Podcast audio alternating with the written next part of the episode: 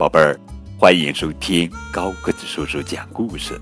今天呀，高个子叔叔要讲的绘本故事的名字叫做《晚安，黛西》，作者是英国珍妮·尼莫文，格温·米尔华德图，王艺美翻译。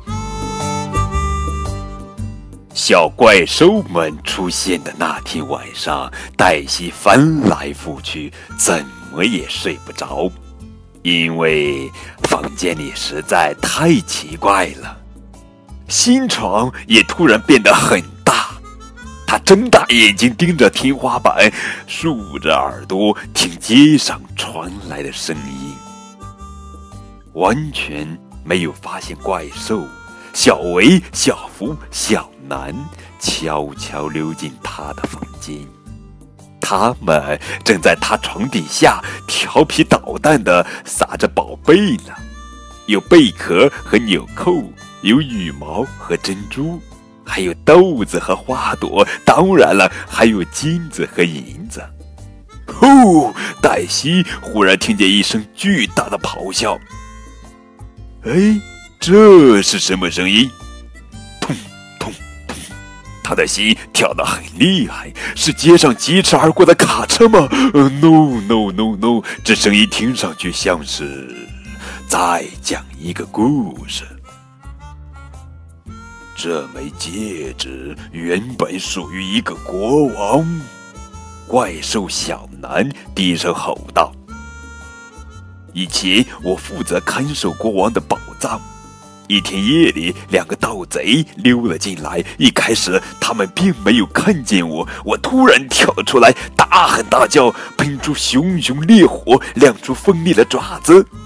啊！盗贼们尖叫着，没命的逃走了。国王高兴极了，把戒指送给了我。我的故事讲完了。黛西好奇极了。这枚戒指是金的还是银的，或者镶满了宝石？他想着想着，进入了梦乡。第二天晚上，黛西躺在新床上，又听见一阵奇怪的声音：“咯哩咯哩咯哩咯哩。”呃，这是什么声音？痛痛痛痛！黛西的心跳得很厉害。是树枝划过了玻璃窗吗？No No。哦这声音听上去像是在讲一个故事。这根羽毛属于一只美丽的鸟儿。怪兽小维轻轻地说：“年轻的时候，我出海旅行，遇见了一只美丽的鸟儿它饿坏了，我喂了些饼干屑给它吃。后来暴风雨来了，船被打翻了。”船上的水手们都逃走了，我被冲到一个小岛上，那里住着各种危险的动物，它们盯着我直流口水。正在这时，我的朋友美丽的鸟从天而降救了我，他把这根羽毛送给我留作纪念。这就是我的故事。黛西闭上了眼睛。他梦见自己和美丽的鸟儿一起在天空中飞翔。第三天晚上，奇怪的声音再次响起，听上去美妙极了。叮铃铃，叮铃铃，这是什么声音？咚咚咚！黛西的心跳得很厉害。是谁在吹曲子吗？No no no！这声音听上去像是在讲一个故事。这颗纽扣曾缝在一位公主的衣服上。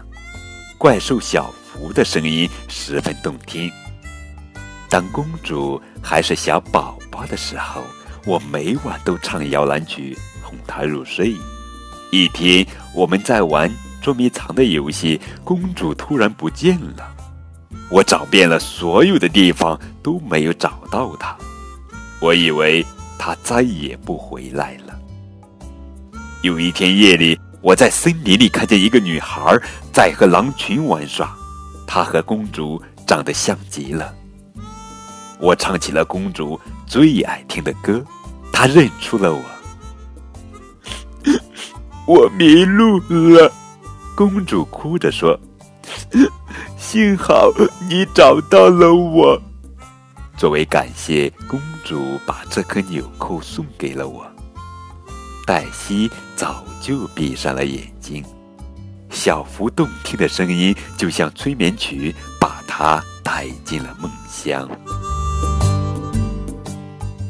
第四天晚上，黛西躺在床上东张西望，他想知道故事什么时候才会开始。可是周围一点动静都没有。我想听故事，黛西叫道：“沙沙沙，沙沙沙，这是什么声音？”咚咚咚咚咚咚，黛西的心跳得很厉害。这不是谁在吹曲子，也不是树枝划过玻璃窗，更不是街上疾驰而过的卡车。下一步我们该怎么办？这时，一个咆哮的声音说：“黛西吓得跳了起来。”沙沙沙沙沙沙，又是一声。这声音是从哪儿来的？黛西鼓起勇气打开台灯，慢慢的，非常慢。朝床底下一看，天哪！小怪兽们！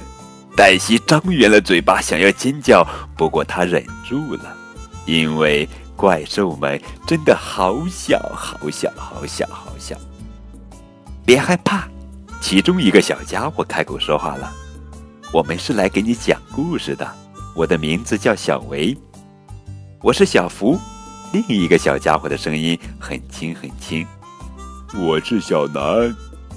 最后一个小家伙低吼着：“千万别告诉任何人，你看见了我们。”我保证。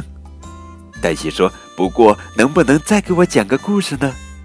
小福想了想说：“我觉得你可以自己讲一个故事。”说着，他拿出了一个小海螺。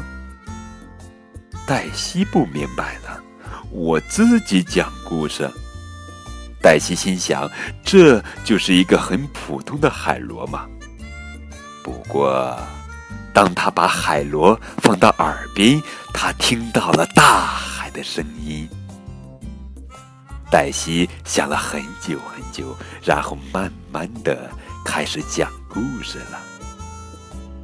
这个海螺原本属于一条美人鱼。小怪兽们问：“美人鱼在哪里呢？”它生活在大海里，海螺是它的发卡。我发现它的时候，它被渔网给困住了，正在哭泣。我跳到一块石头上，还差点摔倒了。不过我还是抓住了它的手，把它救了出来。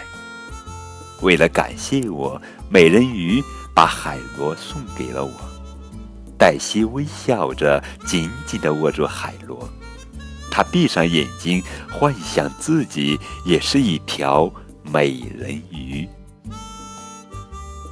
晚安，黛西。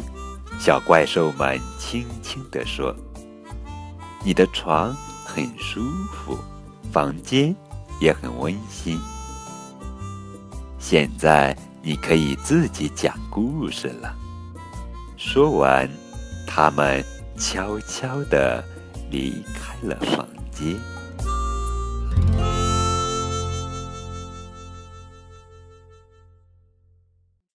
呃，太棒了！这本图画书啊，也是我们现在给孩子讲故事的呃新的形式。在这本图画书里面呢，视觉的盛宴，想象力迸发的火花，呃这封成为讲故事的人的邀请函，将会吸引着每一个有创造力的孩子。好了，宝贝儿，这就是今天的绘本故事。晚安，黛西。更多图文互动可以添加高个叔叔的微信账号。感谢你们的收听。